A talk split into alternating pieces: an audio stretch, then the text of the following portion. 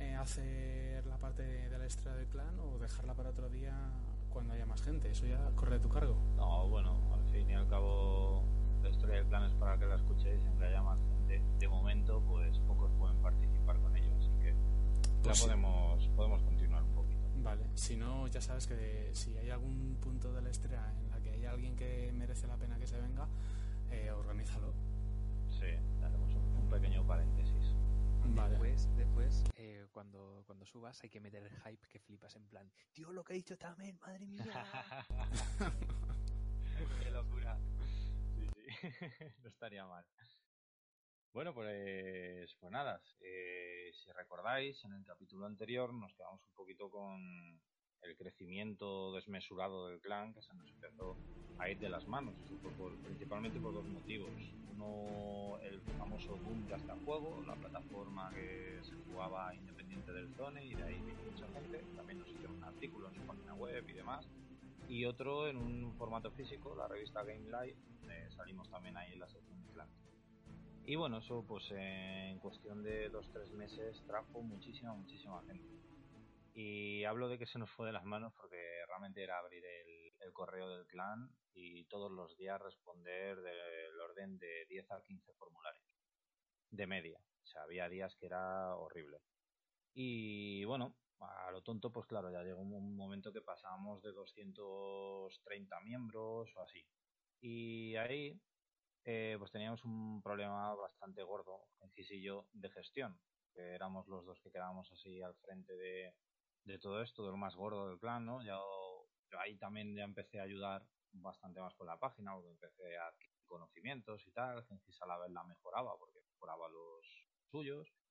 Y bueno, en una especie de, de pequeña reunión de amigos entre, entre cervezas dijimos, esto se nos está yendo las manos, o sea, que no podemos controlar a tanta gente y eh, ¿qué hacemos?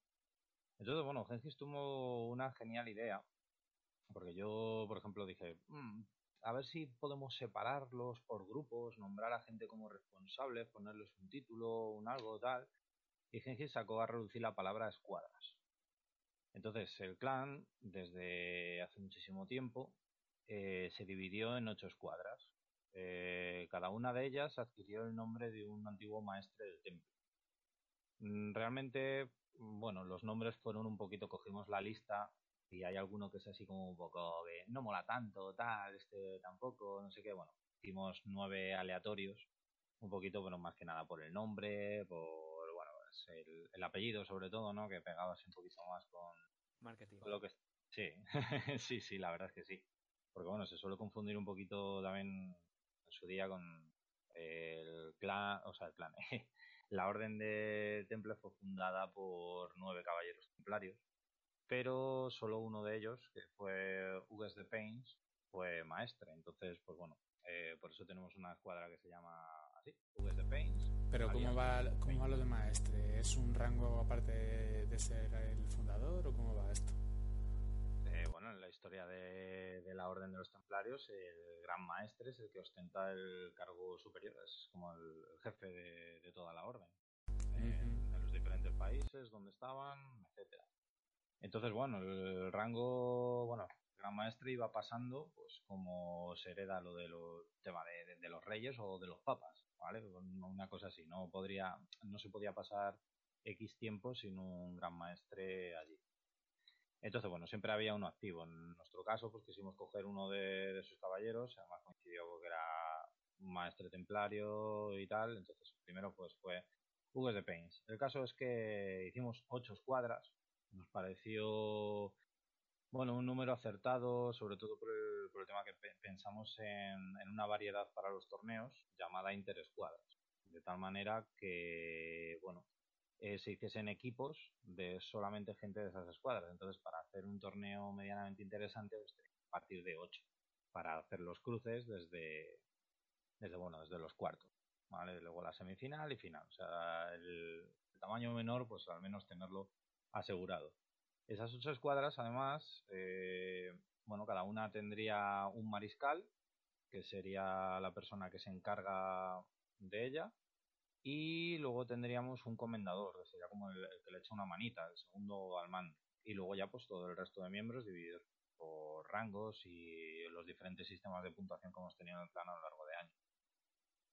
Y bueno, eh, los ocho mariscales a la vez formarían parte de la Cámara de Caballeros, que es lo que quisimos crear yo para dar total democracia al clan bueno, a ver, total democracia no miento, porque no, no se abren votaciones para todo y que todo el mundo votase, sino tener un poco más de pluralidad en las ideas y demás.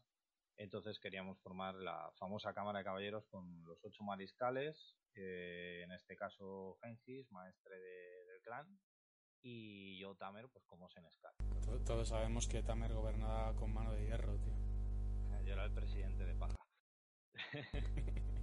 y, y bueno, y con, con eso, pues la verdad es que la, web que teníamos por aquel entonces, bastante mejorada desde, los inicios y tal, pues pegó bastante cambio, un subidón curioso. eh, evidentemente nombramos a, a toda la gente que llevaba con nosotros desde el famoso chat de Terra, desde los inicios del IRC hispano, etcétera, gente que llevaba años y que ya pues el clan había formado parte de, de ellos, se le había metido como muy adentro, ¿no? Y bueno, les, les dimos ese cargo y la verdad es que todo el mundo lo, lo llevó muy bien, se interesó y tal. Al principio la historia era pues que gestionasen un poquito a los miembros de su, de su escuadra, que pues bueno, les enseñasen a lo mejor a entrar al IRC, les, eh, les integrasen un poquito, les resolviesen las dudas así rápidas y tal, y más que nada para quitarnos peso a nosotros y poder llevar las cosas un poco mejor.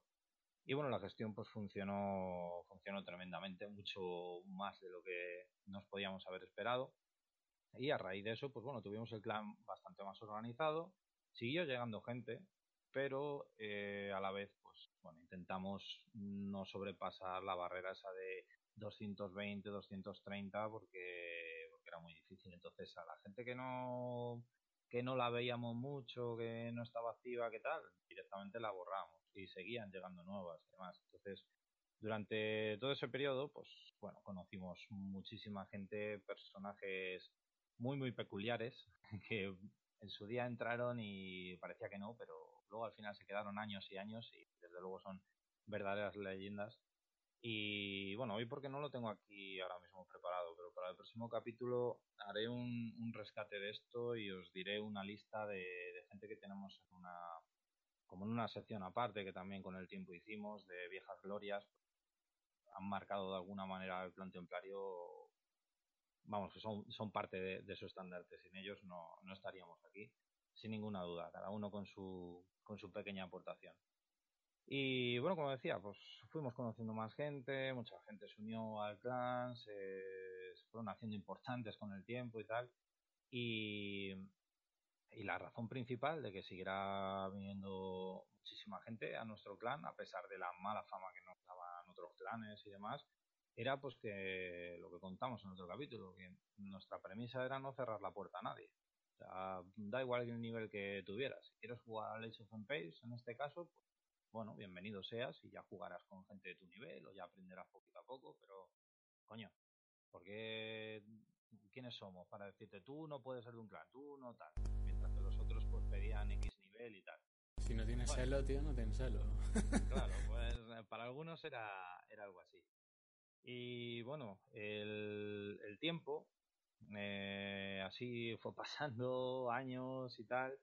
Y, y bueno, a ver, tengo aquí unas cositas apuntadas que la verdad es que es bastante difícil eh, decir en el 2000 tal pasó esto, en el 2000 cual pasó esto otro. Primero, porque no nos acordamos muy bien, porque ha pasado mucho tiempo. Y segundo, pues porque la verdad es que cosas apuntadas hay muchas cosas guardadas, pero no apuntadas en plan un orden que ahora, joder, ahora molaría haber tenido una especie de diario, pero bueno, en ello estamos. Nada, nada. Y, y bueno, por aquellas, eh, una cosa muy importante que nos pasó fue el recibir varios premios de, páginas web, pero directamente que se dedicaban a lo mejor a, la- observar páginas de, de clanes, de videojuegos, comunidades, cosas así sueltas. Y Directamente, pues bueno, nos daban, nos daban premios, pero por la elaboración de la web, ya no, ya no entrando en cómo se mueve esta gente o cómo cuántas cosas ganan y tal, no, no, simplemente por, por la estructura de la web y demás.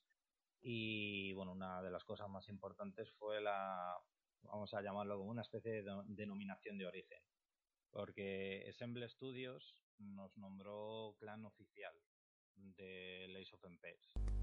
Vaya ascenso, ¿eh? Eso fue como, mira, todo el resto de clanes podéis limpiar las botas un poquito después de esto, porque lo hemos logrado a base de, de esfuerzo y de, de, bueno, y de crecer. Eh, esto es importante porque realmente en la historia de Assemble Studios hubo dos clanes oficiales de Ace of Empires, nosotros fuimos uno. Entonces, bueno, fue un reconocimiento muy muy grande y que eh, a la vez pues nos dio un, un chute de energía para seguir teniendo mogollón de ideas originales que, que eso siempre igual que lo de las escuadras pues surgió un poquito así también eh, Gengis la cabecita de Gengis y la mía pues pensamos así muchas historias que nos hiciesen destacar por ejemplo en el caso de Lace of Empires inve- inventamos la gran petada ¿Y qué es esto? Pues bueno, los antiguos dirán, hostia, las petadas, tal, no sé qué, qué míticas. Pero, Vosotros, por ejemplo, pues no, no sé, no sé. Si tendréis idea de esto. La verdad es que suena mal.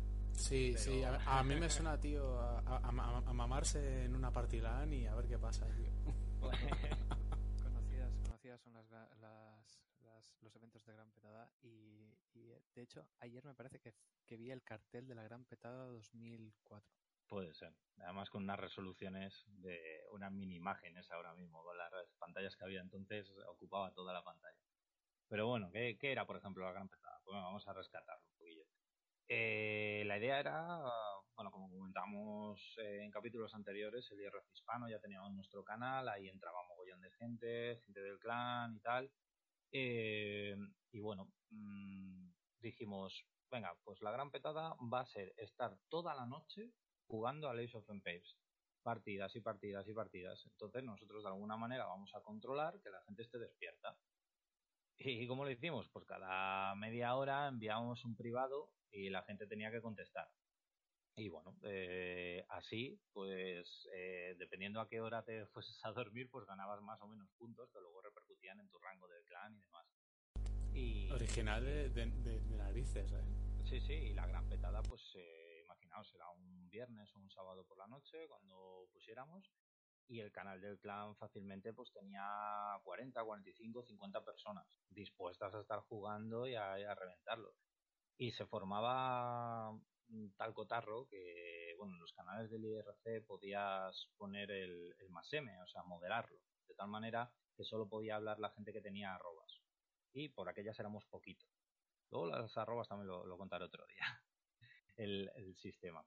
Eso, para el siguiente capítulo también me, la- me lo apunto. Junto con los AKICs. Sí, por ejemplo, el famoso IRC hispano. Qué, qué, qué buenos momentos nos ha dado.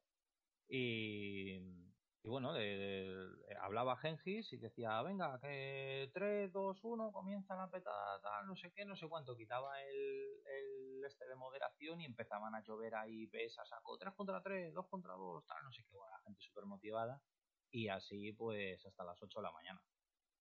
Y hemos hecho unas cuantas, pero la gente es que pedía más y todo. Y eran, bueno, fueron ideas originales, totalmente. Igual que en un torneo lo variamos un poquito y esto por aquí y esto por allá, pues probamos y había cosas que no funcionaban y otras que sí. Esta, por ejemplo, pues sí. Y solo lo hacía nuestro clan y bueno, la verdad es que se nos conoció bastante. Por eso. Luego también, por rescatar una cosilla, nos enteramos de los towns en el Ace of Empires, esto de cuando pones el 11 y la gente se ríe, ¿vale? O pones el 1 y dices sí, o el 5 que no sé si dame piedra o dame alimentos y tal.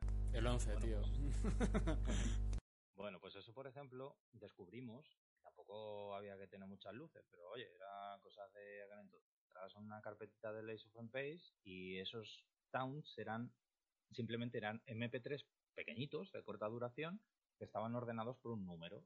Y el juego estaba programado para que tú cuando ponías ese número en el chat, pues saltaba la locución. Pues dijimos, hostia, entonces si yo creo un audio y le pongo, por ejemplo, los towns creo que llegaban hasta el 40, pues le pongo el 50, si tecleo 50 esto funcionará. Bueno, pues hubo que hacer la prueba. Grabamos un audio absurdo en casa de Genji, tal no sé qué, nos metemos al juego, tecleamos 50 y se oye. Claro, se oye localmente, pero si todo el mundo tiene ese town, también le salta si lo tienen en sus carpetas guardados. Entonces dijimos, madre mía, esto nos da para mucho. Con lo cual, ¿qué hicimos? Concurso de Town. Toda la gente tenía que, grabarse haciendo un audio, dos, tres, los que quisiera enviar. Y luego nosotros nos encargamos de, guardarlos en packs de 5 o 10 para que la peña se los bajase. A ver, estamos hablando porque a lo mejor un paquetillo de esos de Towns era un mega. Pero bueno, a ver, te tenías que bajar un mega con aquella conexión y tal, no como ahora que sí, sí, Entonces, bueno, hubo que separar las cosas. También estábamos en el servidor ese de, de iEspana todavía. Y bueno, creo que no nos dejaba hacer ficheros más grandes de X. Bueno, el caso es que hicimos un torneo, un, un concurso, perdón, pues muy entretenido y, la verdad es que nuestros towns, al ponerlos en, en, la página web y bajárselos todo el mundo, pues dieron muchísimo, muchísimo juego. Llegamos hasta el ciento y pico de, números de towns y la peña se los bajaba también, porque eran, algunos eran en plan cachondeo nuestro, pero otros eran cosas necesarias. Por ejemplo, sube los arqueros a la colina, o no, no, no, sé cuánto tal, Eran todos hipertroll. Sí, bueno, la, mayoría, la mayoría sí que, joder. Pero bueno, eh, en fin, o sea, hay, hay de todo. De hecho, tenemos un remix que, quizás oh, un día lo podemos poner aquí en, en, el podcast que se oiga. Un remix que, yo Voto por ello, ¿eh? Vale, vale. Con una musiquita así un poco, pues bueno, de dance y tal, con, con los towns, y se oye de, fondo. Y la verdad es que es un, recuerdo muy bueno que, bueno, eso, eso lo petó, porque además abrimos la puerta al, conocimiento y ya el resto de clanes dicen, hostia, vamos a hacer towns de estos, tal, no sé qué. Pero claro, ¿qué pasaba? Que ellos lo hacían y eran cinco en el clan. Entonces, pues bueno, lo que se escuchaban entre ellos y no tenía gracia. Nosotros éramos 200, entonces, bueno, daba, daba para mucho. Los, los tengo yo descargados y me llegan hasta 100, 189. Sí, por Pero tú siempre vas un paso por delante, ¿sabes quién, tío? Estuviste flipando, macho. ¿Sabes quién es el bibliotecario del clan? O sea, teníamos la biblioteca hecha una mierda, le dejamos entrar y bueno, nos ha ordenado ahí todos los pergaminos. Qué ordena, sí, sí, todavía amontonado. bueno, bueno. Y nada, por concluir así el capítulo de hoy, que es más bien ha sido contar pues qué ha pasado, cosas importantes que han pasado durante todos esos años de, crecimiento, pues diría que no solo estábamos en el, en el Ace of Empires, porque por el año 2002 llegó el Medal of Honor, el shooter este, y, bueno, nos, metimos bastantes templarios ahí a jugar y bueno, abrimos un poquito más como los horizontes a decir, joder, es que como a lo tonto hemos creado una comunidad de gente, de, incluso amigos, amistades y demás, pues vamos a probar más, juegos, ¿sabes? Y a jugar en, en, comuna. Un poco lo que está pasando ahora, que prácticamente es normal, pero antes era, era raro, ¿vale? El abrirnos a, a otro juego y tal. Eh, y bueno, y en el 2005, por ejemplo, llegó el WoW, y en la beta del WoW, en la beta china o japonesa o no sé qué, pues ahí empezamos, entramos los templarios a mansalva. Igual entramos 20 o 30 a probar todo eso. Fue una, una auténtica locura. ¿Cuánto daño ha hecho el WoW, tío? Sí, pero bueno, fueron. Es un ejemplo de, distintos juegos que una vez que has creado una comunidad de gente, pues, pues mola más, ¿no? Aventurarse a, a probar un nuevo juego cuando tienes así gente conocida y no tienes que entrar como un poco de, de cero. Por ejemplo, el, algún juego de navegador, el, el O-Game famoso, pues también estuvimos ahí en el O-Game ahí viciados y tal. Y bueno, por nombrar al, algunos ejemplos. Eh, no sé cuánto tiempo llevamos, porque iba a contar así una cosa muy importante. Ter, ter, lleva... Termina, vamos a ver, si quieres contarla, cuéntala, no pasa nada. Sí, vale. Bueno, pues eh, vamos a ver, no sé si en algún capítulo anterior, que como hemos estado hablando también a raíz de, de todas estas historias que se cuentan, nombré lo del foro. O sea, yo creo que sí. Eh, pusimos un foro en Melodysoft, que era un servidor, bueno, un poquito lo que había por aquel entonces y tal. En esta época también cambiamos al foro de PHBB, que bueno, es más o menos muy parecido al que tenemos ahora mismo.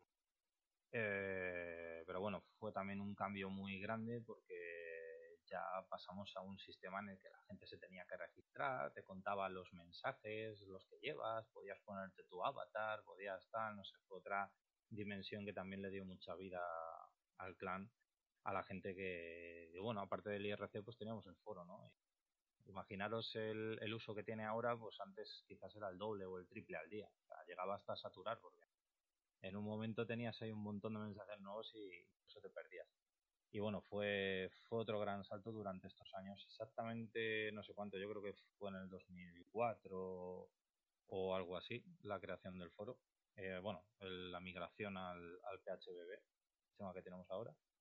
Y bueno, y ya sí que para terminar, eh, hemos hablado antes que, hemos tenido unas personalidades muy míticas y que se han hecho historia aquí en el clan. Y una de las más importantes fue alguien llamado Carbon, que era el mariscal de, de Blanquefort, de la escuadra de Blanquefort. Y bueno, eh, en el Ace of Empires teníamos un problema. En el Zone mm, te baneaban la cuenta con nada. Eh, bueno, era, había mucho pin, no, funcionaba bien aquí en España. En fin, era bastante difícil jugar ahí en las salas del Zone, siempre se colgaban, etcétera. Hasta juego, la página esta, pues terminó perdiendo gente y también creo que cerró o algo así. Y las IPs de, del Conqueros, el canal del IRC hispano, pues seguían ahí, ¿no? Entonces jugabas partidas de entrabas en la IP de alguien, jugaba la partida, ganabas, perdías, bueno, pues ya está, pero no iba a más. Entonces, joder, faltaba ahí algo, una, clasificación por puntos o algo así. Bueno, pues este chico eh, resulta que tenía bastantes conocimientos de aquel entonces del, lenguaje PHP. Y bueno, nos sorprendió porque nos dijo, mira, tengo una sorpresa tal, a ver si os gusta a ti, a Gengis, tal, no sé qué. Nosotros, pues, la verdad es que pensamos que a lo mejor sería una imagen o alguna cosilla o así. Y no, o sea, el tío registró una página que se llama templarzone.net eh, y en el Templarzone eh, era una página donde teníamos que registrarnos nosotros con, con el mismo nick que teníamos en el, foro, es decir, Summer CT, eh, no sé qué CT, etcétera, y entrabas en un ranking. Ese ranking partía de un ratio de, de 1600 puntos y funcionaba de la siguiente manera eh, tú dabas a crear partida dentro de esa página, te daba un link, ese link lo compartías en nuestro canal de IRC y la gente clicaba en el link y entraba, se logueaba en esa partida, en, la página. Entonces, en la propia página, al darle a actualizar, pues te decía, a lo mejor si habías puesto un 3 para 3, pues cuando ya estaba llena, te decía, ya están los 6 jugadores. A partir de ahí podías modificar, podías eh, cancelarla, etcétera, o lanzar la partida pues directamente la partida se jugaba aparte. Entonces la gente, eh, luego pues hay un poco el sistema de, fair play y tal, pues el, el que la había creado, hubiese perdido, hubiese ganado, tenía que meter el resultado real. Simplemente el resultado era, era marcar los, la gente que había ganado.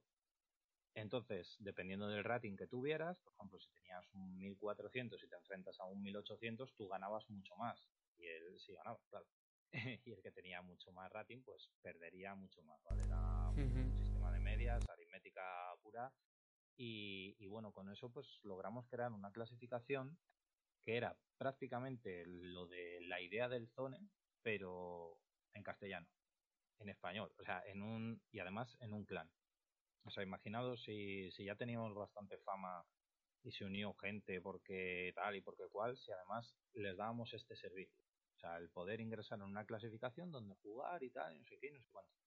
Bueno, pues eso tuvo, tuvimos que nombrar árbitros también que controlasen un poquito las partidas, porque, bueno, como todo, hubo algún fraude, ¿sabes? De gente que intentaba falsear las El pufo, tío, pues, los pufos. Sí, pero bueno, se, se pillaba rápido. Y bueno, y eso, eso a la vez pues fue una época doradísima. Mm, De hecho, organizamos algún torneo también. Eh, directamente reseteábamos el rating. Era un sistema nuevo de torneos. Lo reseteábamos, todo el mundo volvía a 1600 y el torneo duraba 20 días. Entonces, durante esos 20 días, tú tenías que jugar partidas lo que quisieras. El uno contra uno era lo que menos puntuaba. Eso es lo cambiamos adrede, porque en el Zone lo que más puntuaba era el uno contra uno. Pero nosotros lo que queríamos era fomentar el juego en equipo. Entonces lo que más puntuaba era el 4 contra 4 y lo que menos el 1 contra 1. Y, y bueno, durante esos 20 días la peña jugaba y, bueno, pues llegado el último día a las 12 de la noche ahí se paraba el rating y, según no hubiese quedado las clasificaciones, pues así dábamos X puntos que, bueno, como he dicho antes, pues servían para ascender rangos y demás dentro del, dentro del clan. Y bueno, hemos tenido muchísimos torneos durante todo ese tiempo, muchísimos nombres, pero ese en concreto, el primero que hicimos, se llamó la Corona de Gaia. Y la verdad, eso fue una idea que revolucionó todo. O sea, la gente flipó, tanto los de nuestro clan como los de fuera, porque realmente este chico, Carbon, hizo una maravilla. Es que con, su con- legado quedó. con la bobada, oye, pues te hacías un, un servicio aquí en el clan para juntar gente y, y hacer, pues no sé, pues eso, lo que viene siendo lo que hacen ahora las compañías con los logros y, y los rankings, pues pero, pero en vuestro clan, ¿sabes? Y todos sabemos que mm, fomenta mucho más la competitividad un sistema de rangos que, que ninguna otra cosa. Sí, y bueno, y al final, pues bueno, era, era refrescar siempre, innovar, siempre meter ideas nuevas, siempre tal, y eso ha sido lo que nos mantuvo por aquella época en todo lo alto. Y nada. Bueno, pues yo creo que con esto, que ha sido, ha sido un poco un poco capítulo raro, ¿no? De contar diferentes cosas importantes que pasaron en esa, en ese paréntesis de, de años. Luego, el siguiente capítulo ya saltaremos un poquito más a la actualidad, aunque aún nos queda, queda mucho. Sí, bueno, pero no, quiero decir, es importante, ¿sabes? Porque es, fue un boom para el, para el clan y al fin y al cabo, bueno, pues el que tuvo retuvo, ¿sabes? Sí. Vale, bueno, pues ha estado bien. Si queréis nos metemos en el tema que toca, que hoy es Diablo. Diablo en general, claro. Por supuesto. Eh, Sanskin quizás sabe menos de esto, pero bueno, si quiere meter... pu- O nada. pero bueno, si, si quiere meter baza se podrá meter, en ningún problema. Como sabéis, o si no lo sabéis, lo digo yo, eh, Diablo eh, fue desarrollado por lo que entonces era Blizzard North, que ya dejó de existir, en 1996. Te daba, pues nada, te daba tres clases, te daba arpía, el mago o el guerrero. Y te soltaban una ciudad, se llamaba Tristán, y te contaban un poco la historia así por encima de lo que estaba pasando, que, que habían soltado los demonios en el mundo, y tenías que hacértelo. Resulta que el fulano estaba en una catedral, mejor dicho, estaba en las catacumbas de una catedral, y tú recuerdas cuántos niveles eran, 12, 13, ¿no? Eran, ¿no? ¿Cuántos eran, tío? Mm, Pues no lo sé, no eran 20 casi. Ah, puede ser 20. Es que yo no lo he jugado. Sí que lo he visto jugar, pero no. Hombre, quiero decir, tampoco es un juego excesivamente agradable de ver, ¿sabes? Entonces, al final, si lo he visto alguna vez es por curiosidad, por, por nostalgia y por ver cómo se hacía entonces. Que, es, que está bastante bonito. O sea, yo, yo lo he visto y tiene su encanto porque son mazmorras que, que al fin y al cabo son muy simples pero que son oscuras, que los bichos van hacia ti con cierta gana, ¿sabes? Que no...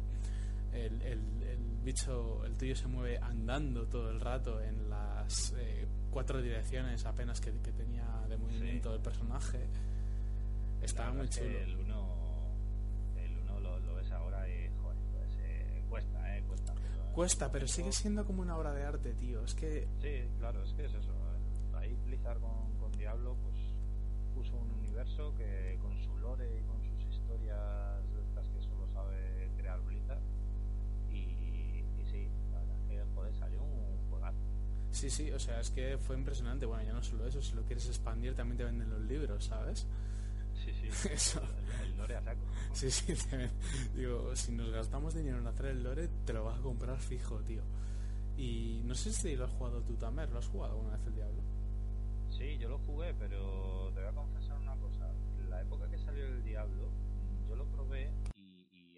un poco cague. ¿Sabes? Porque... no, Really? no. Sí, tío. A ver, que era un, era un niño, tío. Ya, ya, ya. Y la verdad es que, a ver, cuando te metes en las catacumbas, esas todo oscuro, tal, no sé qué, y estás en tu habitación jugando con la luz apagada y no sé qué, y te salen demonios y te salen no sé qué, te- a ver. mm, Claro, bueno, te, te- te- te hacen daño, te tiran rayos y dices, ¿por qué me está matando si soy buena persona? bueno, vale, pues resulta que, que, bueno, debió de tener bastante éxito y desarrollaron también estos de Blizzard North la secuela, que era Diablo 2, que ese sí que metió el boom de la, de la leche. Que de hecho yo creo que no sé si salió mucho más tarde que el StarCraft, no debería salir mucho más tarde. oh, pues, Por, por la época, ¿eh? no me acuerdo. Porque yo creo que el StarCraft es del 97, creo, ¿eh? no estoy seguro, pero bueno. El caso es que se, se desarrolló en 2000, mejo- o se lanzó en 2000, mejor dicho, y te dejaba jugar con el nigromante, que ya ves. O sea, eh, el concepto era muy bueno. Eh, nigro, amazona, bárbaro, paladín y, y mago. Hechicera, mago, como lo quieras llamar. Y luego, dos años después, o uno, eh, Al año, al año siguiente. Sí, en 2001 eh, metieron Lord of Destruction, Destruction con, Mm. con dos... O sea, es que eso sí que eran expansiones. Te metían un acto entero que era medianamente largo y además pues te metían dos personajes bien hechos. Te venían la asesina y el druida. Y dices, coño, pues estoy pagando por una expansión que merece la pena. Que luego puedo tocar el tema del nigromante del 3 que me escuece. Sí, bueno, ahí ya. ¿sabes? Pero eso más adelante. Y, y este ya se, se establecía en lo que os he dicho, en cinco actos. Y básicamente, eh, después de haber matado a Diablo, se supone que lo habías matado a Diablo en el Diablo 1, pues ahora te tocaba enfrentarte a los demonios menores, que eran Anduriel, Duriel, mm, y luego a los demonios mayores de Mephisto y otra vez Diablo en el acto 4. Diablo y, Val. Y Val es en el, en el quinto, creo. Eh, eh, en la expansión. Pero bueno, el caso es ese. Y tuvo un boom super guay, super bueno, porque el juego era super guay, tío. Eh, yo no le llegué a jugar demasiado, sí que me lo he pasado, evidentemente. Pero eh, fue un salto gráfico, fue un salto de calidad, un salto en duración. O sea, mejoró en todos los aspectos que podía mejorar. Sí, Y, y bien tú lo sabes, porque te pasaste, te lo has pasado hace nada en el 20 aniversario. Bueno, sí, yo lo quise traer al, al canal del clan, toda la historia de, de un nigromante desde cero, hasta llegar al, hasta, hasta el acto 5 y bueno, terminar el, el juego realmente. Y claro, eso dio para, para muchos capítulos y bueno, yo que he sido un jugador que le he dedicado muchas, muchas horas al, al Diablo 2, a la par que el Ace of Empires, eh, pues bueno, os voy contando en, en cada capítulo un montón de, de cositas que me voy acordando de cómo eran las historias. Y bueno, ahora si quieres pues te cuento alguna, la que más gracia. Sí, sí, tú, tú metanedotas a saco, tío. Sí, bueno, pues eh, a ver, como bien has dicho, pues di- el Diablo 2 fue como un, un pelotazo de la hostia, ¿no? Porque era ahí que tú manejabas tu personaje y te ibas encontrando ítems que además tenías un inventario bastante grande. Tenías así, los guantes, las eh, la parte de, las piernas, la coraza, el yelmo, el no sé qué. Luego, bueno, tenías muchas, muchas cosas y, y formas para picarte para buscar mejor equipo, porque además la dificultad, pues bueno, seguía subiendo. Después de la dificultad normal te podías volver a pasar el juego en pesadilla y después de pesadilla en infierno. Y aún así, cuando terminabas infierno todavía quedaban más cosas, que era ir al famoso nivel de las vacas. Era, bueno, pues eh, un, nivel que se abría un poco bonus, era que eran una- unas vacas pose- posesas. Entonces, eh, Y- tío, es la risa. O sea, si, si de verdad, si alguien que está escuchando esto no sabe lo que es el nivel de las vacas, por favor que vaya a YouTube y ponga nivel de las vacas Diablo 2, porque es para verlo, ¿eh? O sea, es, es único. eh, es único, porque es que tú, tú ves, o sea, tú entras en ese nivel, que por cierto es, ya puedes pensarte que cómo hacerlo, que yo no sé cómo lo sacarían, pero para meterte la pierna de Weird y el portal a la ciudad, porque se te ocurre, porque no sabes ni para qué vale la pierna esa, pero bueno, se, se- se- se- se- se te ocurre meterle un portal y además en una zona específica de un acto específico. Y es como, vamos, eso es o ensayo y error de, de un grupo de chinos trabajando 24 horas o es la desarrolladora que ha metido... Tuvieron algo por ahí en el código. Sí. No También en el cubo orádrico este famoso, pues había. Dijeron que metieron muchísimas recetas y publicaron solo unas poquitas porque querían que la gente investigase directamente. Pero bueno, al final, pues todo se. Sí, al final todo se acaba por sabiendo. Al código y demás. Pero, pero bueno. eh, sí que creo, yo creo que algo al principio la habilidad que, que marcabas se te quedaba así para toda la vida, no había reset posible. Entonces, por lo que sea, luego aprendías que ese personaje iba mejor con no sé qué, con no sé cuánto, pues te tenías que crear otro. Y creo que lo, lo jodido es que te lo creabas. Sí, pero claro, pero, pero es que eso tampoco estaba mal, vamos a ver, o sea, eh, mm, no está mal ninguna de las dos cosas, no me parece mal. Ah, ahora hoy en día igual lo veo hasta lógico porque la oferta es muy grande, pero antes no dejaba de ser algo que fomentaba mucho la rejugabilidad, porque tú te has creado un personaje que, no, que es de nuevas y no hay internet, ni hay- y lo poco que te pueda venir en la revista preferida que te compres al mes, pues, o a la semana, pues a lo mejor te ofrece una guía pequeña, pero no- nu- nu- nunca te podía salir como ahora, eh, que te pones en YouTube, Build, Amazona, Diablo 2, máximo Sí, daño, full, full vida. Y, y ya, Antes, pues antes era mucho ensayo y error y de hecho las clases, a ver, los parches tardaban mucho en llegar de uno a otro, pero no te creas que había balanceos o algo así, ¿sabes? O sea, los personajes salieron bien pensados y realmente tú reventabas si, te si tenías un, un equipo bueno y para eso lo has tenido que dedicar horas y, y yo qué sé, y, y estrategias para ir a los bosses, sacarlo con esto, con no sé cuánto porcentaje de objeto mágico, con no sé cuál.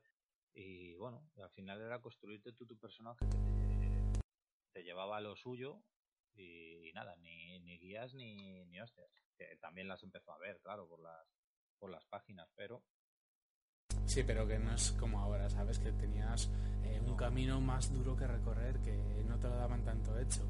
Y si te equivocabas, mala suerte, macho, eh, no te equivoques Sí. mucho, porque perder un par de puntos no te rompe un personaje, pero a- a- hacerte una build a golems a la vez que a, esqueletos magos, pues igual te rompe del todo la... sí, al final ¿Sabes? sabes, de todo, pero de nada entiendes. ¿sabes? Claro, sí. Es lo complicado.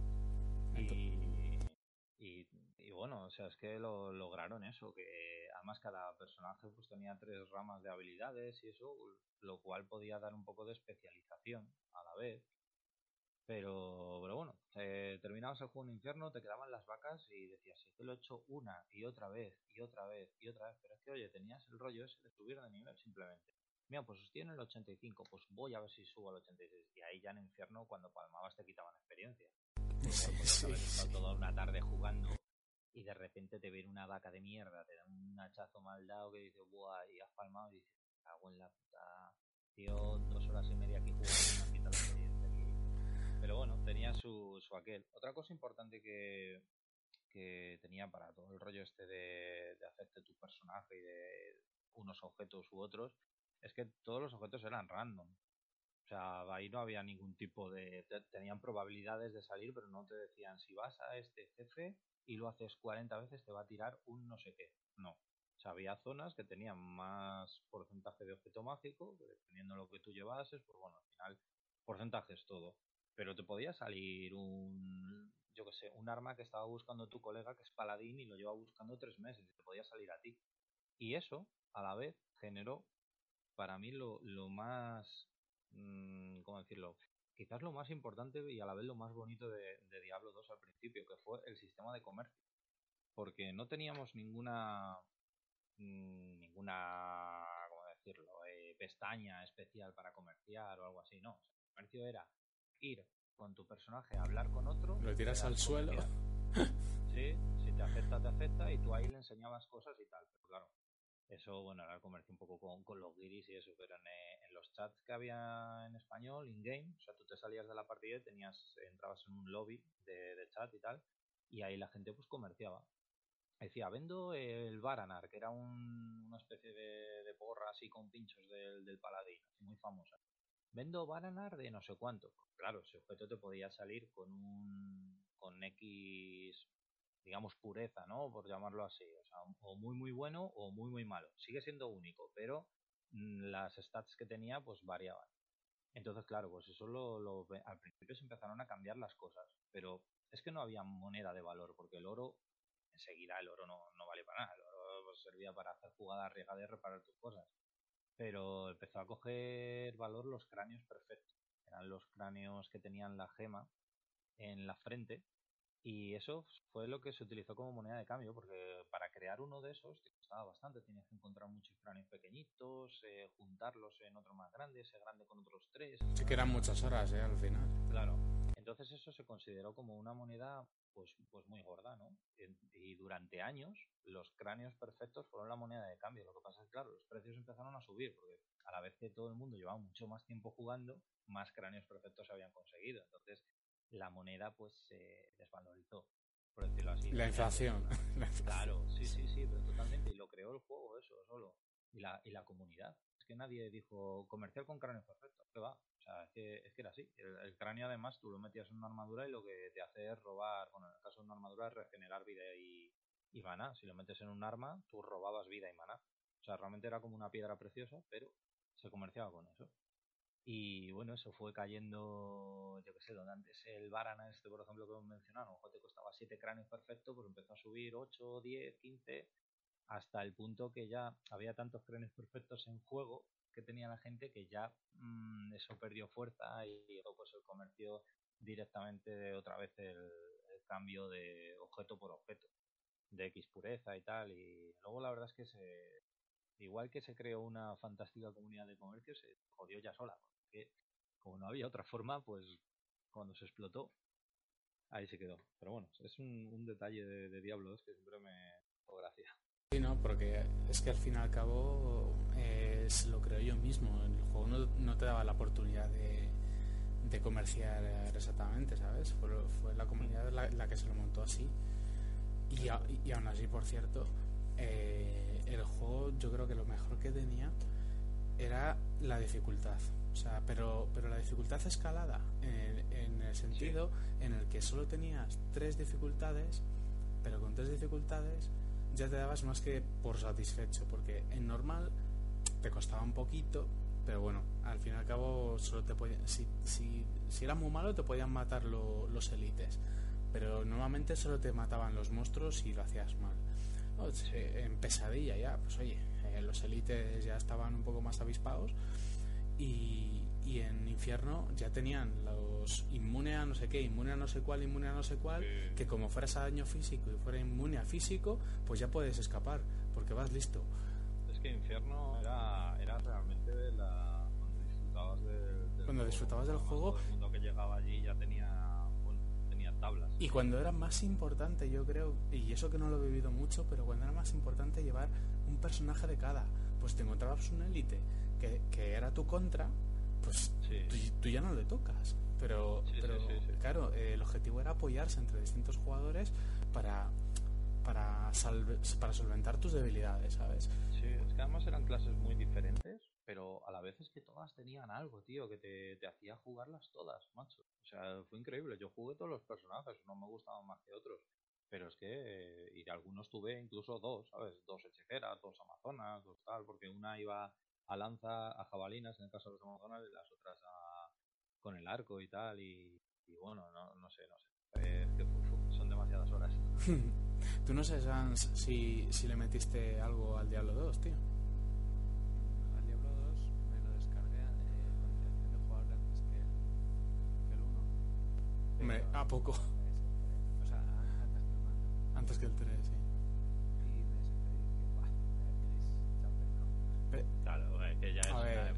Sí. ¿Cuándo salió el 3? ¿Qué año? 2002. 2012 salió. En 2012. 2012. ¿Y este salió en el 2001 o algo así? ¿no? Sí, en 2000, en 2000, Fíjate. 2001, sí. Te has puesto ahí, has intentado jugar un juego que ya tenía. Pero, añitos sí, pero, pero, pero es que, pero es que, sí, dale, dale, dale, Sans. Que,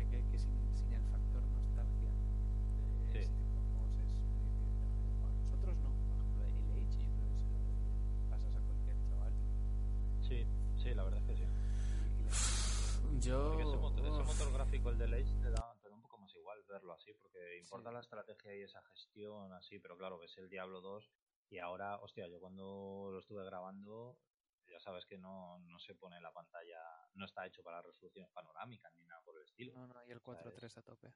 Sí, sí, es 800 por 600, es, o sea, Es y, y bueno, es lo que, lo que había. Sí, pero es que aún así, eh, o sea, claro, o sea, si tú quitas los gráficos, porque, quiero decir, si lo que te duele es jugar por los gráficos, que lo puedo entender, o, o por el juego en sí mismo, porque Por quiero, por el juego en sí mismo, por el movimiento del personaje, por... Sí, no, es que aparte el, el, el 3 tampoco me enganchó. Yo, yo jugué de casa el juego y, y ahí lo dejé abandonado. Y después se, pus- se pusieron a jugar Kines, sus colegas y tal, y me enganchar con él, pero sin mucha fan. No, ¿sabes qué pasa? Que, que al fin y al cabo, a ver, el Diablo 2 a, a mí personalmente me parece mejor juego que el 3. Pero porque están enfocados de, to- de forma completamente distinta. O sea, para mí solo se parecen en que es la continuación del lore. Pero por lo demás Sí. no se me parecen en nada. Por lo que he dicho, La desarrolladora es diferente, ¿no? sí, pues, sí, sí, entrando por ahí, sí. entrando por ahí.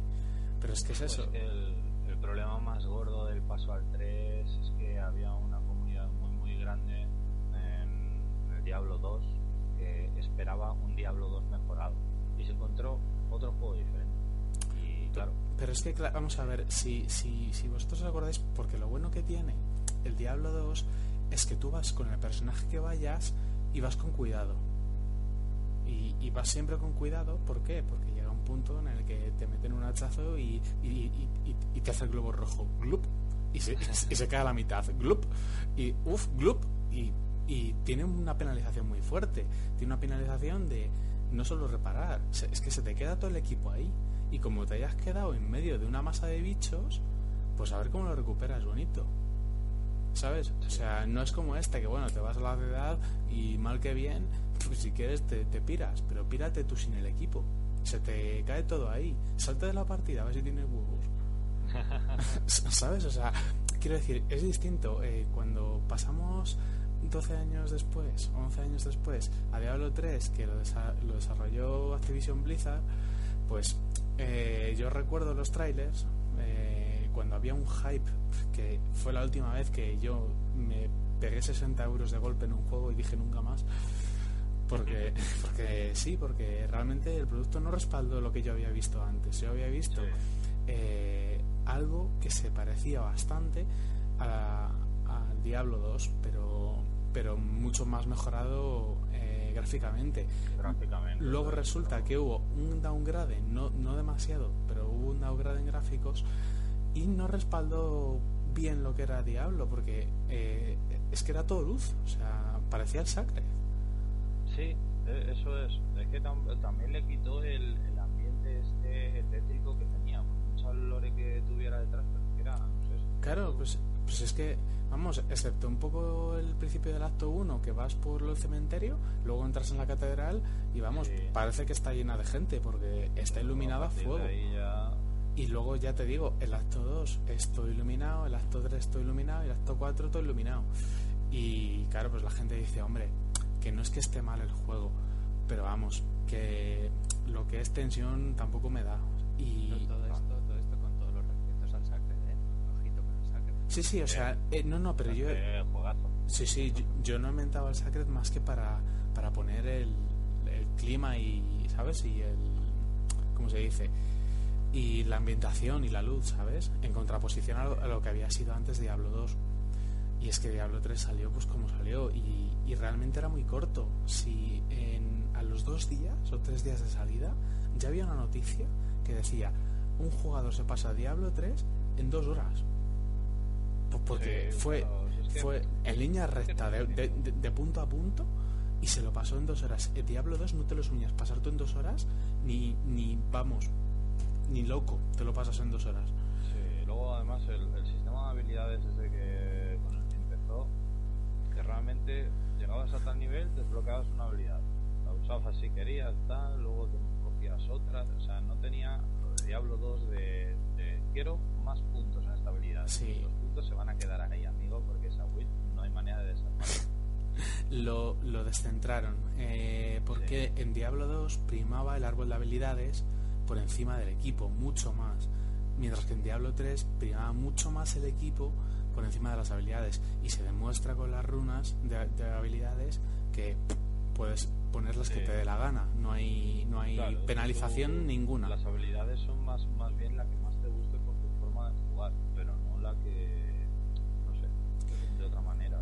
es, es una bajada en la dificultad, quiero decir, es, es una subida en, en, di- en diversidad, en que quieras que no, tú te coges un personaje y con ese personaje te vas a hacer todas las builds. Le Ah. puedes cambiar todo lo que quieras. Algo impensable en lo que era Diablo 2, que ni de coña con un personaje te, te- te haces todas las builds, es imposible. Entonces, Sí, incluso ni con el cambio ese que metieron que, que a cara te reseteaba las, las habilidades. ni, ni siquiera porque cuesta muchísimo pillar claro, equipo. podías hacer tres veces además solo. Y bueno, Diablo 3 pues ya ves, ni, tres, ni nada, de 3 millones si quieres. Claro, o sea, cuando metieron el reset de habilidades en Diablo 2, te sigue quedando la dificultad de sacar equipo.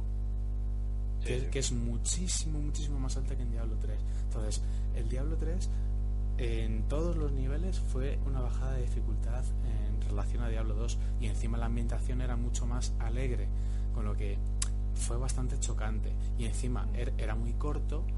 Eso sí, te digo que el lore está muy bien hecho, eh, las conversaciones muy logradas, el doblaje es maravilloso, la música es de 10, pero al fin y al cabo tienes que respaldarlo con un producto decente. Yo desde luego me sentí muy decepcionado con Diablo 3 original.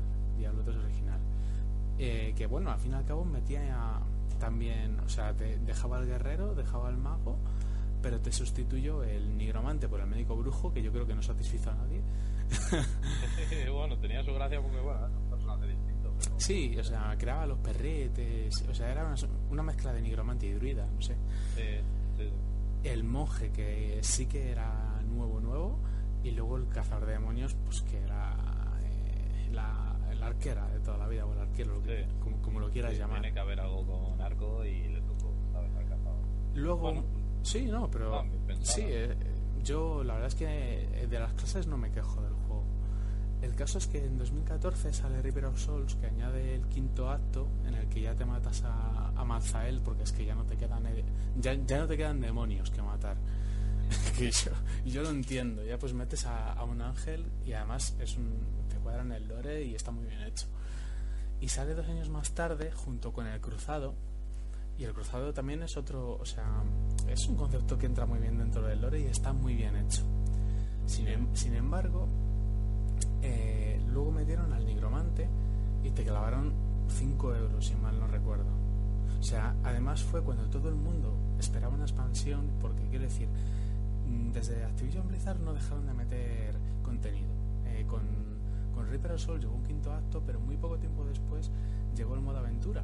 Y en el modo aventura ya no tenías los cuatro bichos que tenías en el modo campaña porque si alguien lo recuerda antes del modo aventura solo podías jugar el modo campaña y hay cuatro gatos pero cuatro gatos de verdad ¿eh? o sea, ahí no hay, no, hay, ni un puñetero bicho apenas en todos los mapas entonces claro la gente dice bueno me, me lo paso bien andando y dando un golpe ¿sabes? pero si me puedes meter algo más de acción pues te lo agradezco y se crearon lo de los contratos, lo de los cofres, lo de las fallas, lo de las fallas superiores, lo, Sí. lo- lo de los bosses y crearon un endgame muy potente. Es decir, yo con Reaper of Souls ya me parece un buen juego. Antes, Sí, sí, desde luego. Me- Pero claro, claro, es que ha salido, eso es fruto de, de, de tiempo, de parches, de no sé qué, de no sé cuánto, de... De mucho tiempo. frescas, pero claro, pero yo no sé- mucha. Claro, es que has perdido mucho, es el problema. Y además, con Diablo 3 te vendieron lo que tenía Diablo 2, que era el player versus player también, si mal no recuerdo. Sí, es verdad, es verdad. Te, te, Eso ya iba- te- te ya iba vendieron a que- estar Claro, con la salida iba a estar. con la salida. Sí, Y luego dices, "Oh, dijeron- pues qué guay, porque además es que eso en Diablo 2 la gente se pegaba porque eh, te ponías hostil y quedabas en el acto 1 y en cuanto salías del, del campamento de las arpías, pues ahí te podías pegar con la peña. Y se hizo pues como un intento de duelo absurdo, que yo creo que ni Blizzard había planeado eso. Pero vamos a lo mismo otra vez, la comunidad lo creó. Y para Diablo 3 dijeron, no, no, vamos a meter el PvP para que la gente se pique a coger equipo, a buscarlo. eh, Para ganarte a los amigos, tío. Claro. Claro, pegarse en, en una especie de arenas y esas arenas que te den puntos y que te den no sé qué. Y la idea era cojonuda, tío. Y sale. No tiene nada de eso, ni por asomo. Y es como. No, pero te intentaban vender la moto. Yo recuerdo que sí, se está estudiando desde el director, que ya no me acuerdo cómo se llama, pues ya hace cinco años casi. Pero, Sí. pero era, sale el director con las nuevas declaraciones que va a estar para finales de ese año. Llega a finales de ese año, eh, todavía queda tiempo para implantarlo. Pasa otro medio año y ya dice, mira, no se puede, dejadme en paz. claro, entonces, ya ves tú, yo no sé, yo no sé realmente qué complicación tendrían con eso, porque suponer que un personaje se pegue con otro, tío. Mm, sí, no. Sí, pues, pues eh, tendrían que hacerlo de alguna forma por- porque tendrían que tocar cada clase porque el problema que tenía con el equipo es que se inflaba tanto el daño que tú tenías 100.000 de vida y quitabas 20 millones, Ya. ¿sabes? Ahí sí, se les fue totalmente eso. entonces, eso con cada personaje. Entonces hay que hacer una reducción de daño para cada equipo, para cada build, para cada personaje, para que sea equilibrado y, y no. Entonces, como no... Pero fíjate que, que Diablo 2 eso estaba así, de serie. O sea, los personajes han salido así, más o menos todos equilibrados. Mira, te, te pegas con ellos y... Sí, pero yo creo que el desequilibrio era mucho más grande en el Diablo 3, por eso no lo Sí, podían sí, hacer. por eso, que es que, que- que es verdad, lo del daño es que tienes X vida y pegas. Y- es que, claro, pues la barbaridad es, es grande. Y, y ya no solo fue eso, fue también, si lo recordáis, aparte de que te vendían la moto esta de tal y cual, te, nos metieron la casa de subastas maravillosa, Sí, que, que, que me hace gracia, porque decías, en Diablo 2 el oro no valía para nada. Pues aquí al contrario, aquí la gente farmeaba oro, solo oro, equipo no. Era oro porque tú ibas a la casa de subastas y o bien pagabas euros o bien pagabas mi- millones. Entonces yo recuerdo que jugaba, pues como yo podía jugar, ¿sabes? Que me hacía la campaña tan, tan feliz con mi equipo de mierda, que eran azules y, y- y amarillos, porque en el principio de la historia de Diablo yo no vi un, un naranja, no lo vi hasta 60 horas de juego. Sí, O sea, o sea, no veías un naranja, vamos, ni de coña veías un naranja. Y, y la gente, pues claro, eh, se metió a hacer bots y, y con los bots farmeaban oro y oro y oro y pegó una inflación la casa de subastas que una mierda de objeto te costaba dos millones. Y yo tenía 100.000 de oro. Y digo, ¿pero cómo voy a comprar algo? O sea, si me cuesta dos millones. Y digo, si luego puedo pagar 4 euros, pero no me da la gana pagar 4 euros. O sea, claro, o sea, eh, Pa- para mí no, o sea, para mí la casa de subastas no valía para nada. So- solo y va- así, así pasó, que duró nada y menos. Claro, por- por- pues porque la gente eh, no solo eh, me, me pegaba una inflación de la leche para intentar sacar todos los euros posibles, sino que encima eh, no buscaban equipo, no hacían, so- solo se, se- se buscaba oro. ¿Por qué? Porque ganas dinero. Es el mismo objetivo que los bots en el PlayerUnknown's. Los bots, vaya, los, los hacks. O sea, eh, lo- los, los hacks en los juegos o bien te valen, no sé, para, para subirte el ego o para ganar dinero con las pocas mierdas que te puedas ganar con las cajas o en este caso mucho más con con la casa de subastas porque había objetos que se vendían por más de mil euros ¿eh? yo, yo recuerdo la manticora que era una ballesta al cazador de demonios legendaria que se llegó a vender por tres mil y pico euros Claro, es que entonces, claro, eh, la casa de subastas rompió el juego y dijeron, "Eh, pues nos hemos montado un sistema de, de subastas aquí que estaba muy bien pensado y que lo vamos a tener que quitar y que ha sido una pedazo de mierda porque sigue siendo un joder de diablos que se creó la gente ya sola. sí, tío, y pues con eso también perdieron. Y que conste que por mucho que lo hayan lanzado en 2012, yo creo que estos lo empezarán a desarrollar en 2010 como pronto. Como pronto, Sí, ¿eh? yo, yo creo que llevaba bastante bastante tiempo en desarrollo y tal. Vamos, la idea de Diablo 3 siempre siempre estuvo, lo que pasa es que se hizo desear muchísimo. Y, y aún así. Claro, por- porque al fin y al cabo, o sea, pe- pegó muy fuerte el, el estilo de juego este, que no sé cómo se llama. Es, es hack and slash de vista isométrica o Sí, sí, sí. A- ARPG. ARPG se llaman. Pues, eh, de- definió su propio género, entonces pegó muy fuerte y es normal que hubiera mucho hype. Pero vamos, que Fíjate la, la cantidad de juegos que salieron luego que eran en plan de. en la descripción era estilo Diablo. Sí, básicamente. directamente buscaba algo similar a eso. O sea, no me metas en mierdas raras. De hecho, cuando salió el, el Titan Quest, es que. Joder. fue sea, sí, era, tal cual. era- sí. era hasta más interesante que, que luego el Diablo 3. Vamos, por lo menos para mi juicio. ¿eh? Luego hay gente que le gustó mucho el Diablo 3, pero en No, general. sí. Sí, mira, yo, yo, yo, yo, por ejemplo, te puedo hablar un poco más de Diablo 3, que no va a ser mucho más, que, que va a ser porque yo le he metido 900 horas o así más o menos, y es divertido hasta que, bueno, primero, es divertido jugando con gente, eso es lo primero, porque Ajá. solo es como todo, si te gusta mucho estar tú solo, pero tantas horas es difícil aguantarlo. Sí. Pero, pero el caso es que yo el mayor problema que le veo a ese juego es que no, no importa qué personaje lleves, da lo mismo. O sea, no, es como en el Diablo 2 que te solapabas las debilidades. Aquí da lo mismo. Porque como todos quitan millones, es que te la pela. O sea, no. Quiero decir, yo dejé el juego después de hacerme un guerrero que se hacía Tormento 10, que te estoy hablando de que veía yo, no sé, golpes críticos por segundo de 60 millones. ¿Sabes? 60 millones, 58 Sí. millones, 40 millones, 50 millones de, de daño y, a- y tenía, pues no sé, otros 50 millones de armadura. O- Se les fue, se les fue la mano con las cifras, tío, para contar las cosas. Y Yo, yo ya dije, mira, yo he llegado a Tormento 10, que ahora está en Tormento 12 o Tormento 14, porque la gente sí, esto es un no parar, o sea, pues ya es hasta el Claro. infinito.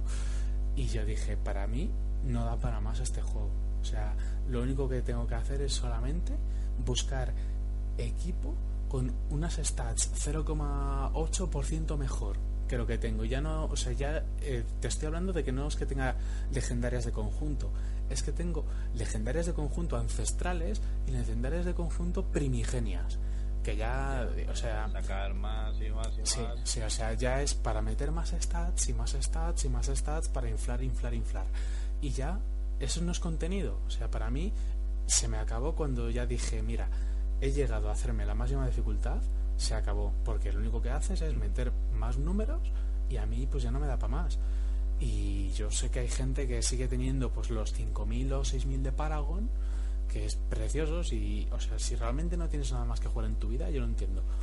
Pero si no, es que no hay más, no hay más. Y ya te digo que a partir de la expansión mejoró mucho, pues te metía todas las fallas, eh, las fallas de los goblins, que son muy divertidas. Sí, al menos pues para gastar el Claro, para, para, tener pues, nuevo, para tener contenido nuevo, te metieron hasta un nivel de las vacas, te metieron. mm. Que estaba A mí, divertido. sinceramente, así en, por, por soltar una, una globalidad ¿no? de, de todo, eh, a mí me parece que la cagaron con ese juego. Sí, sí, Y que claro. luego todo lo que todo lo que ha salido ha sido porque tenían que mantenerlo, el producto que han sacado, y mantenerlo como sea interesante. Pero creo que está que está cagado desde el principio. Sí, sí. eh, eh, pa- para mí es totalmente eso. Está mal planteado desde el principio. No lo han conseguido, quiero decir, no lo han, lo han conseguido mantener a flote, pero desde luego de todos los que tienen es el que menos eh, le- le- les está cundiendo y les ha cundido para ser Diablo, ¿eh? que, que era un pilar mucho más fuerte que StarCraft. sí, sí, sí. Y, y mira dónde ha acabado. No, no, no, no sé cuánto llegaste tú a jugar Sanskin a este, tío. Al, al, Al 3, dos, al 3, al 3.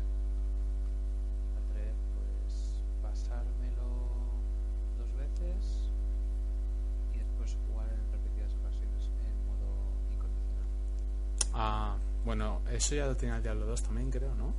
Sí, Sí, sí. La- el, una buena idea. el modo incondicional, sí, es, es muy buena idea. La verdad es que a mí me gustaba mucho y yo recuerdo ya cuando me llevé un cruzado y era ya nivel 100 o así de, de Paragon y entré en una falla y lo pasé muy mal, muy mal, muy mal, pero muy mal, muy mal y según me estaba yendo me emboscaron dos élites y, y me petaron. Y dije, "Ay, bueno, se acabó.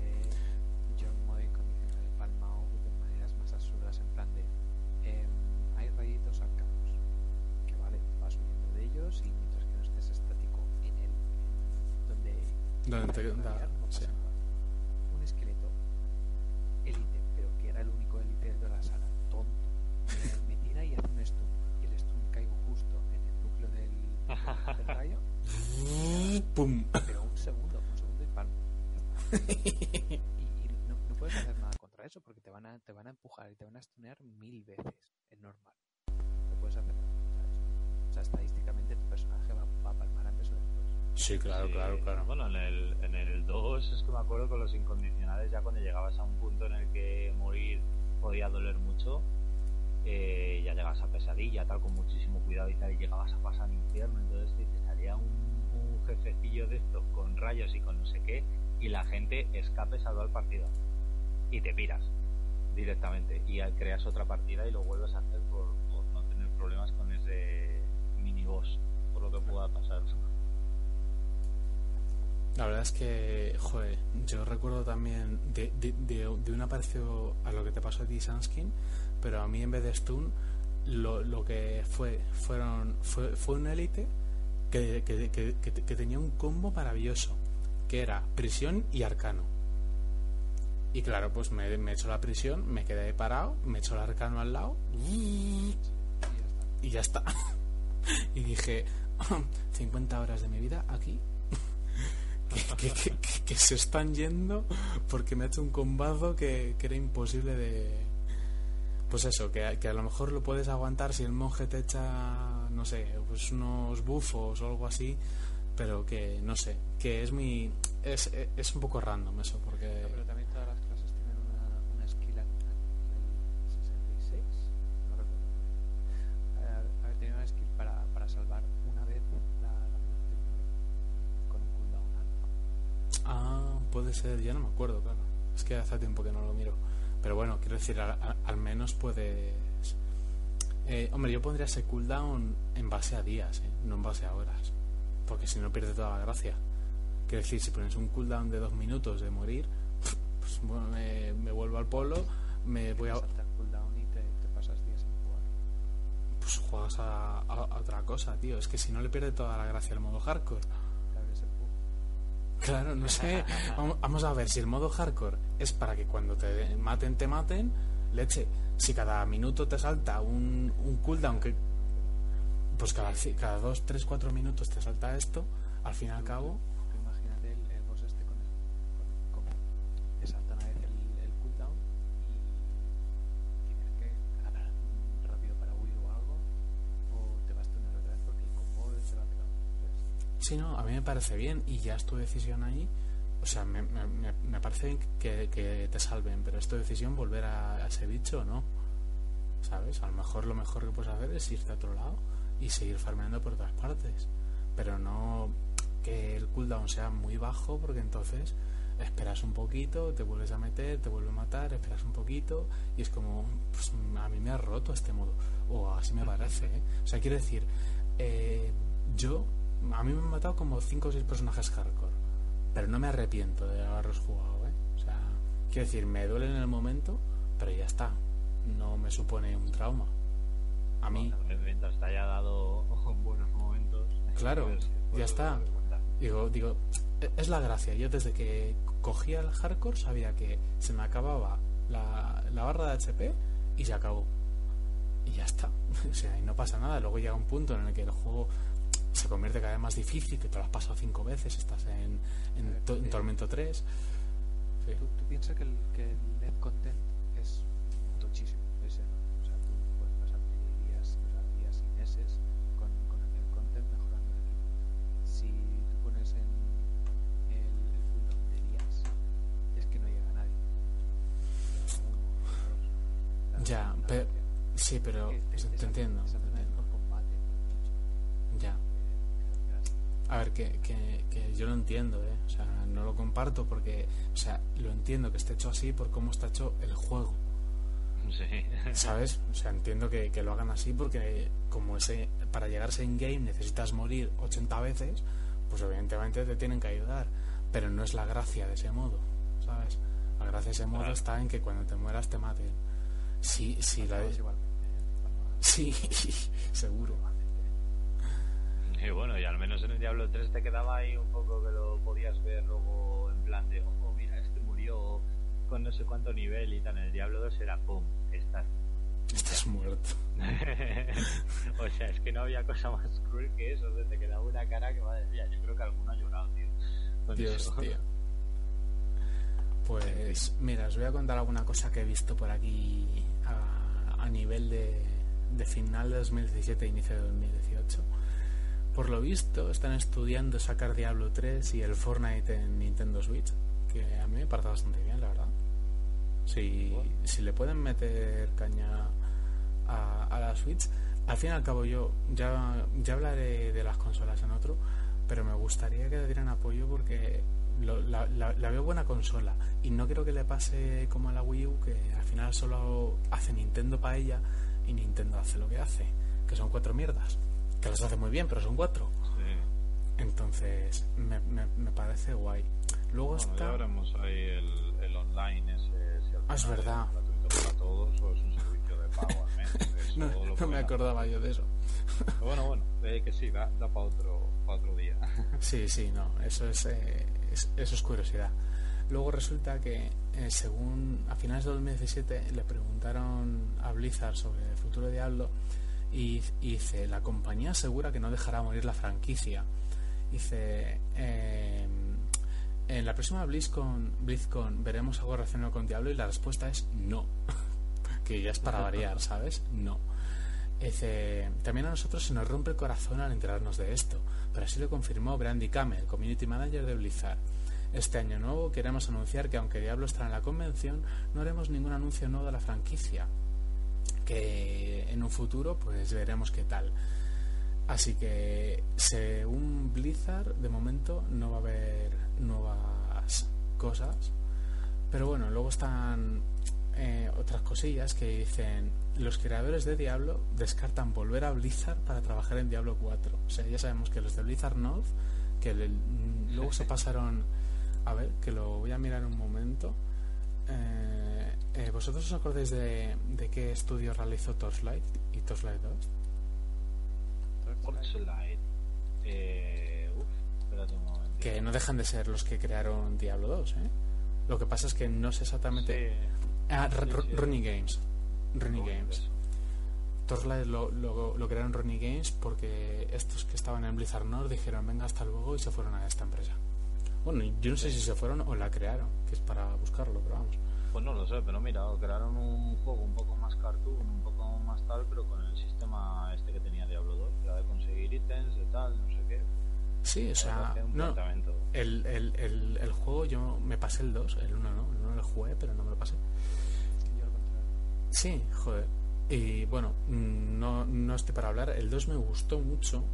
eh, cómo está hecho. La única pega que le pego, que, que le veo al Torchlight es que el lore es una mierda. Sí, sí, la verdad es que es muy pobre. Es muy Ahí pobre. estaba la mano de Blizzard. Ahí Claro. estaba la mano de Blizzard, tío. O sea, el juego es muy divertido, está muy bien hecho y en jugabilidad es la leche, te lo pasas muy bien. No como el del otro que es te cae en equipo y ya está, lo guardas y lo vas guardando en el saco hasta que te apetece cambiar la runa, ¿sabes? Es, es, es distinto, a mí me gustaba mucho, pero la historia, si es que no me importaba nada. Nu- nu- nu- nunca me importó y nunca le dan importancia, que es lo peor. Entonces, no quiero decir no es no es rejugable al fin y al cabo. Puedes rejugarle un poco pero no tiene mucho trasfondo y no no sé es un buen juego pero para pasártelo un poco ya está. Y ya te digo según estos pensaban no piensan volver. Dice eh, una visita a Blizzard de detrás de las mentes más importantes de Diablo David Breivik y Bill Roper eh, eh, dispararon las voces sobre la presentación de un Diablo 4 para BlizzCon. Por desgracia, nada más lejos de la realidad. eh, ambos han dicho que, que nada, que no tiene nada que ver la visita de ellos a Blizzard con, con ningún Diablo 4 ni que ellos van a trabajar en ningún Diablo para Blizzard al menos.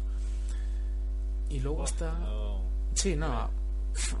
Pero vamos, yo quiero decir, la sorpresa hubiera sido de verdad que hubiera sido. Y yo nunca me hubiera esperado que hubieran sido de nuevo ellos los que hubieran creado un nuevo Diablo.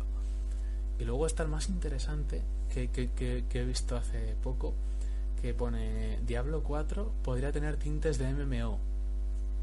Sí, eso hace tiempo. O sea, Había yo lo he, sí, o sea, yo lo he visto hace poco, pero pero lo he, he rescatado la noticia y, y ojito porque dice tal, el futuro de la franquicia es, es incierto y tal, pero ha salido una oferta de trabajo que, que buscaba para MMO y a no ser que sea el WoW Classic que ha salido hace nada, nada de nada, a mí tampoco me importaría ver un universo de Diablo en plan MMO, ¿eh? No sé cómo os parece a Ah, no vosotros. creo que lleguen porque pasa. O sea, no creo que se metan en dos. No, MMOs, ¿sabes? Lo único, sí. bueno, tampoco creo que, que lleguen a crear un Diablo 4 en plan. eh, bueno, resucitar un que han pasado, darle lore, darle tal, nuevas clases, no sé qué, no sé cuánto, no. Eh, tampoco creo que lleguen a eso. Ahora, lo de meterle un remaster al Diablo 2, pues no Ah, solo me gustaría, sino que. Que lo estoy pidiendo. Sí, sí. Lo que pasa es que, claro, eh, a ver, siguen pasando los años y los años y los años. igual era buen momento ahora, ¿sabes? Pero yo creo que, que a la vez no le meten un remaster porque quieren explotar lo que le queda al Diablo 3, ¿sabes? Pero si no le queda nada, ¿eh? esa vaca hace tiempo Ya. que hace- esa, esa vaca hace, hace tiempo que está seca. Ya, ya lo sé, pero no sé, ya, ya sabes cómo son. Entre que tardan mucho desde que dicen una cosa y la sacan, algunas cosas las dicen, luego no las sacan. Yo, yo creo que, sinceramente, creo, y ya eh, dejando de lado Diablo 4, que es todo pff, elucubraciones, y yo no le mm, por lo menos hasta 2020, no, no, no, no le he hecho Diablo 4. Nah, Es no, que, tardará, tardará. Sí, sí, nada, va, va- sí que va a tardar bastante. Pero vamos, que, que yo sí que veo el Diablo 2 Remaster bastante cerca. Porque es igual, o sea, no lo pueden dejar mucho más. Si, si se van a poner, si ya están hechos el, el remaster de Warcraft 3, que tiene mucha pinta de que va a estar hecho, seguramente esté el Diablo 2 Remaster. Y es que ya no solo es eso, sino que tienen, yo creo que tienen mucho miedo con la saga Diablo, los de Activision Blizzard, porque yo no sé cuántos beneficios les ha dado, ¿eh? No pueden haber sido muchos, porque entre que la casa de subastas fue un fracaso, que aunque el Diablo 3 vendió muy bien, el of Souls no vendió tan bien, y han metido mucho contenido, que eso es trabajo y dinero. Ya, Mm. más que nada por el- lo que les ha costado el, el contenido posterior. Porque Claro. Lo, lo inicial, desde luego, que lo han recuperado, pero vamos. Anda que hay gente que se ha comprado la copia de Diablo y que luego ha dicho, "Buah, me voy al 2 otra vez. Mm, sí, o sea, a mí no me cabe duda de que han sacado beneficios. La, la, la, la pregunta es cuánto.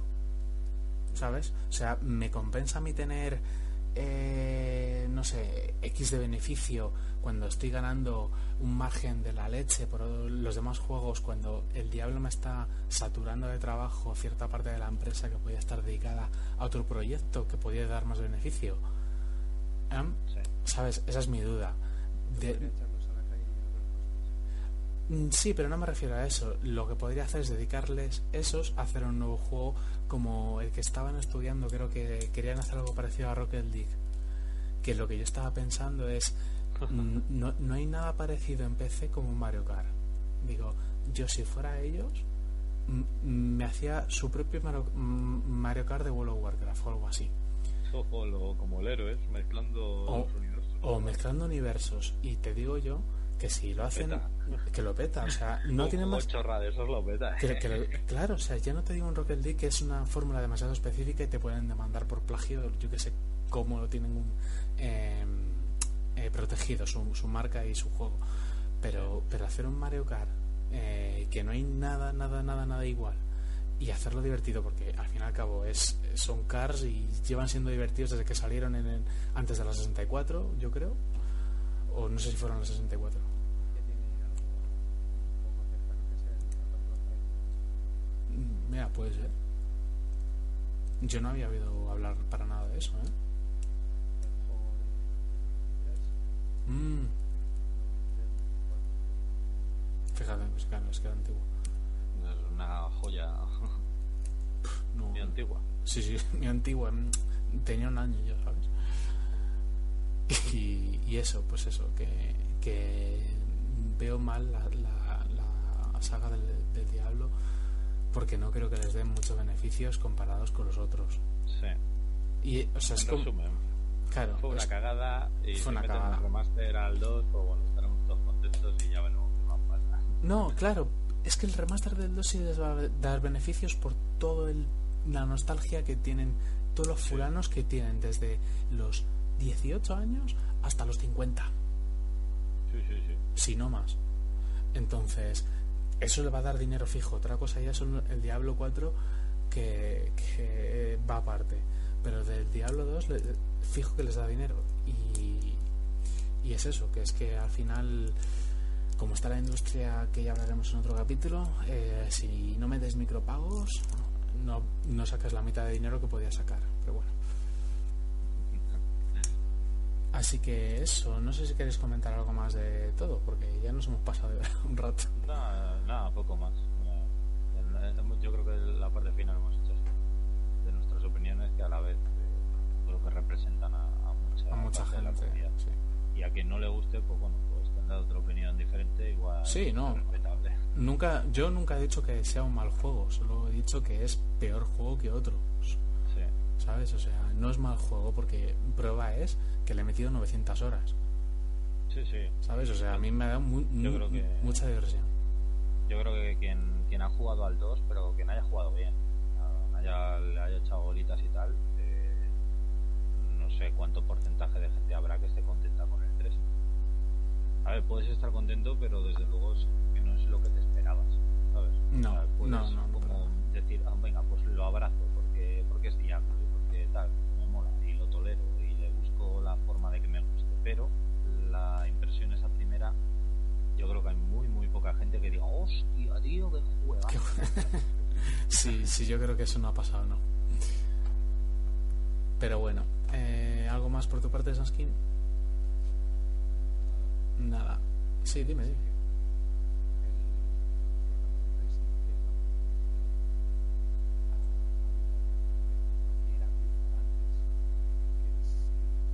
Sí. Bueno, está bien el detalle.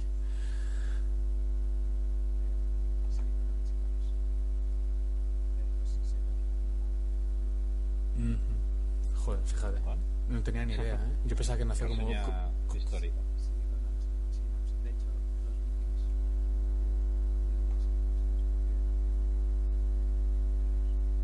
O sea, yo sí que sabía que la cuna era Silicon Valley, pero no sabía que, que se había llamado Silicon no sé cuántos, como, como decía Sanskin. tío. Bueno, pues muy bien. Eh, muchas gracias a los dos por estar hoy. Y, placer. sí. Y nada, vosotros que nos estéis escuchando, os dejamos hoy con eh, Icarus de Iván Torren, que, que está bastante chula. Buenas noches.